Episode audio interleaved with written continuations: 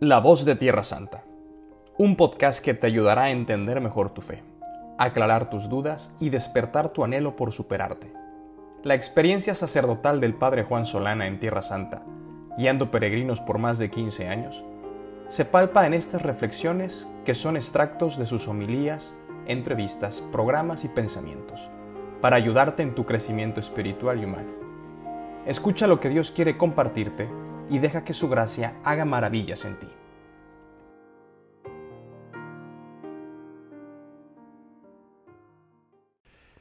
El Señor esté con vosotros. Lectura del Santo Evangelio según San Juan. En aquel tiempo dijo Jesús a sus discípulos, Como el Padre me ha amado, así os he amado yo permaneced en mi amor. Si guardáis mis mandamientos, permaneceréis en mi amor, lo mismo que yo he guardado los mandamientos de mi Padre y permanezco en su amor. Os he hablado de esto para que mi alegría esté en vosotros y vuestra alegría llegue a plenitud. Este es mi mandamiento, que os améis unos a otros como yo os he amado. Nadie tiene amor más grande que el que da la vida por sus amigos. Vosotros sois mis amigos si hacéis lo que yo os mando. Ya no os llamo siervos, porque el siervo no sabe lo que hace su Señor. A vosotros os llamo amigos, porque todo lo que he oído a mi Padre os lo he dado a conocer. No sois vosotros los que me habéis elegido, yo soy quien os he elegido y os he destinado para que vayáis y deis fruto y vuestro fruto dure. De modo que lo que pidáis al Padre en mi nombre, os lo dé. Esto os mando, que os améis unos a otros. Palabra del Señor.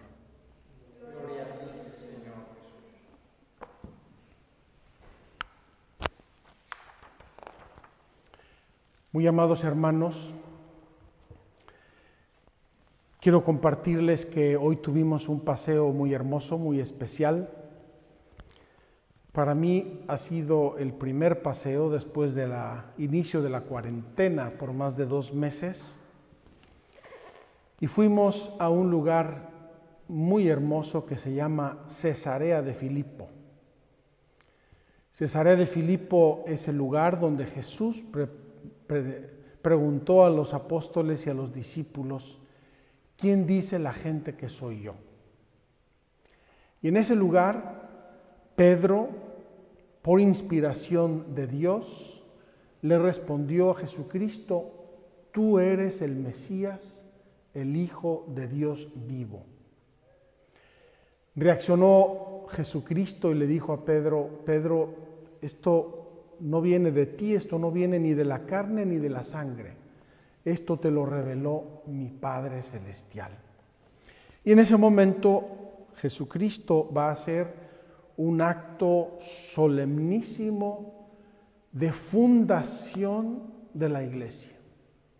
Pedro, y yo te digo, tú me dijiste eso, ahora yo te digo que tú eres Pedro y sobre esta piedra edificaré mi iglesia.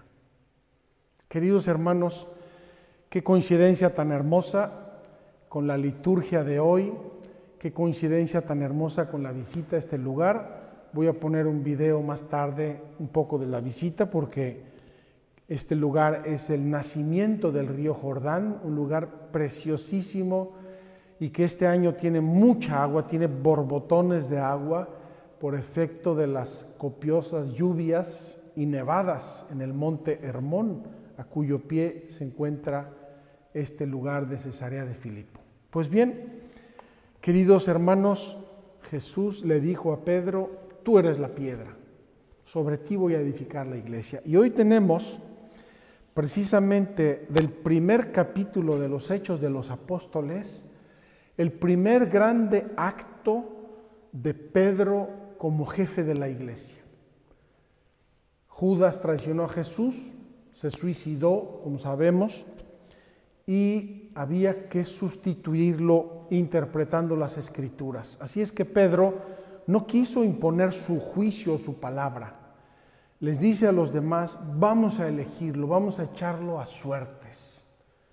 Así también Pedro dejó que el Espíritu Santo se expresara a través de una elección fraterna, de una elección colegial.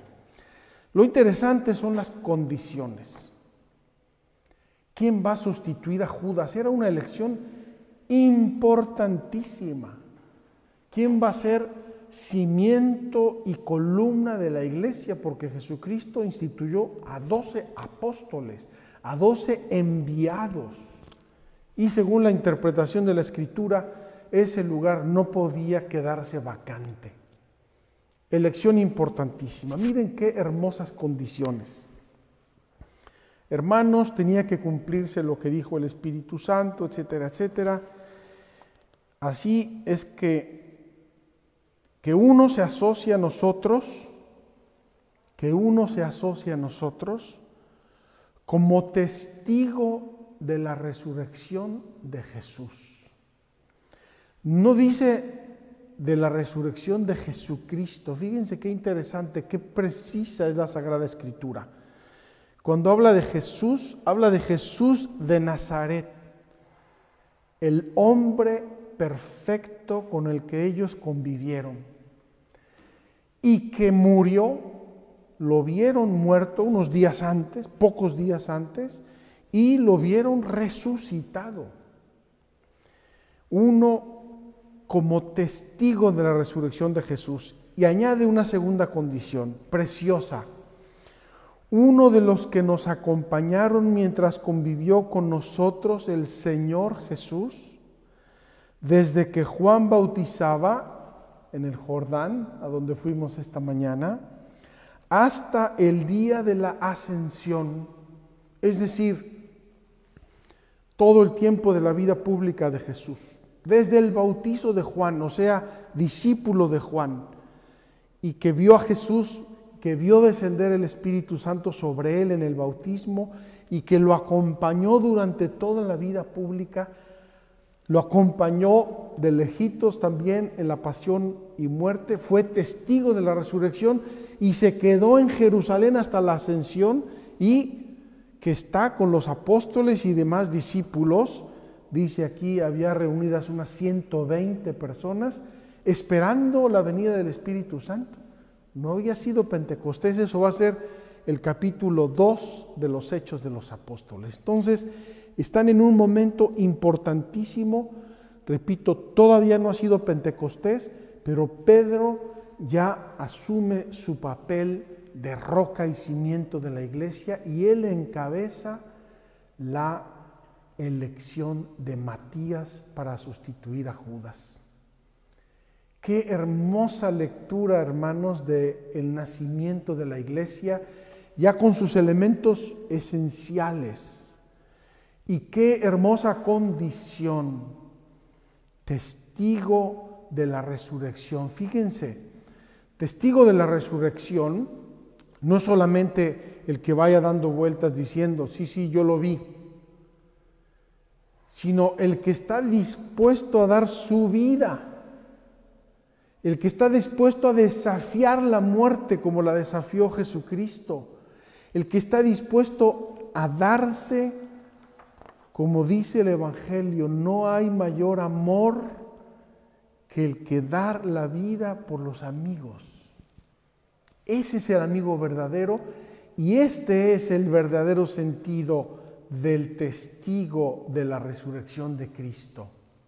Queridos hermanos, qué hermoso esta elección del primero de los apóstoles obispos para sustituir a Judas ya nos está dando un poco el tono de lo que a través de la iglesia, de la, de la historia de la humanidad y de la iglesia, va a ser el centro de la vida cristiana.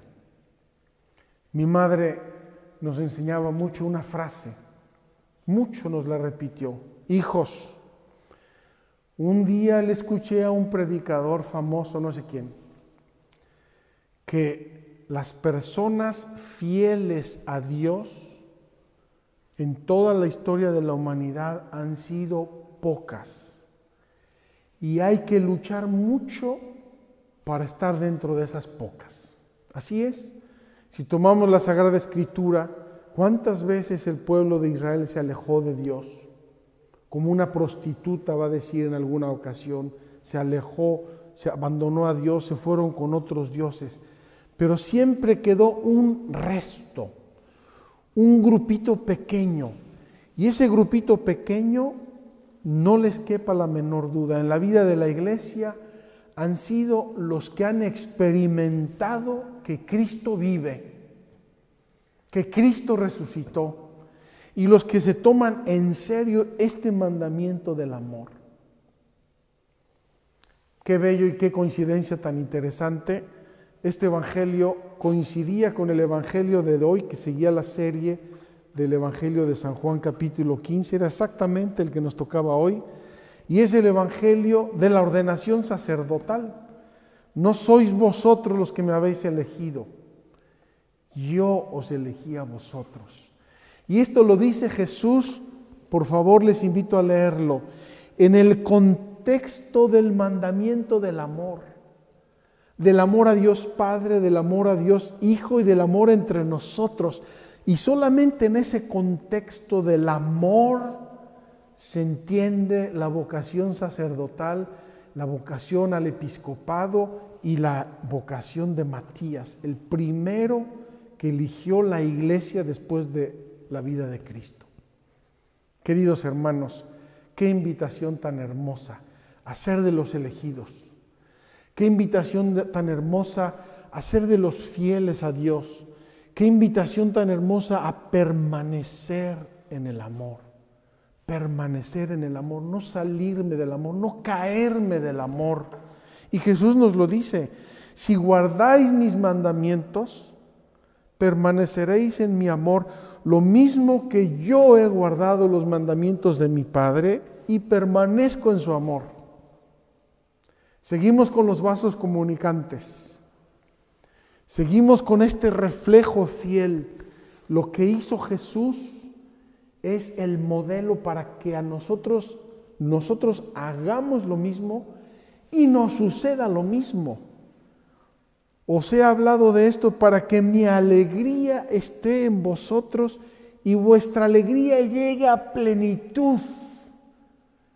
Queridos amigos, Jesucristo cuando nos invita a seguir el Evangelio, que es una puerta estrecha, no nos está invitando a ser unos infelices, no nos está invitando a ser unos traumados, no nos está invitando a ser unos ñoños. Jesucristo nos quiere felices como Él, para que mi alegría esté en vosotros y vuestra alegría llegue a plenitud. ¿Saben lo que significa plenitud? plenum, al lleno, a que no puedas ser más feliz, imposible ser más feliz si permaneces en la palabra de Cristo y si observas sus mandamientos. No podrás ser más feliz, no existe otro lugar, otro estado, ni nada que pueda darte una felicidad como la que te ofrece Jesús. Y te la ofrece en este contexto del mandamiento del amor. Queridos hermanos, Jesús predicó que no hay amor más grande que el que da la vida por sus amigos y lo predicó el día antes de que Él diera la vida por nosotros. Él, el Hijo eterno del Padre, muerto en la cruz para obedecer a su Padre por nuestra salvación.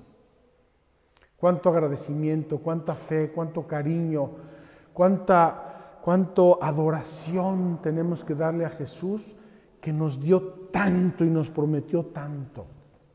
Seamos pues felices, seamos discípulos y apóstoles felices, apóstoles felices. Quiero terminar. Dice Pedro estas dos condiciones, testigo de la resurrección y que haya estado con nosotros desde el bautismo de Juan hasta la ascensión. Queridos hermanos, aquí nombran a dos, dos candidatos. José apodado Barza, apellidado Barsabá, de sobrenombre justo, y Matías, pero había otros. Ellos eligieron a estos. Y quiero decirles también, y seguimos en el tema de la mujer, que también había un grupo de mujeres que seguía el colegio apostólico y que formaba parte de él y que apoyaban a Jesús en su ministerio. Parecería que en esta parte de la iglesia no tienen ninguna función las mujeres. Equivocado. Las mujeres al inicio de la iglesia y hasta nuestros días son las grandes evangelizadoras. Os les he dicho hasta el cansancio, yo recibí mi fe fundamentalmente de mi madre y ojalá que esas madres, esa maternidad biológica y espiritual siga acompañando a la iglesia. Pero esa maternidad, como la autoridad de los apóstoles, está basada en la experiencia de Cristo resucitado. Vamos a pedírsela a Dios hoy con mucho amor, con mucha fe, con mucha gratitud, con mucho cariño.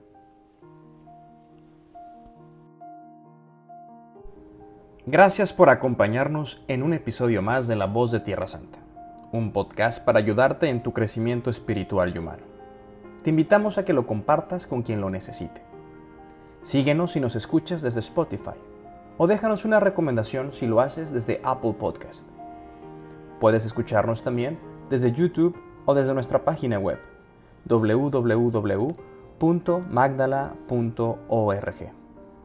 Si quieres estar sintonizado con la familia de Magdala, te invitamos a que formes parte de ella registrándote en www.magdalamosaic.org. Puedes encontrar los links en la descripción del capítulo. Te esperamos en el próximo episodio.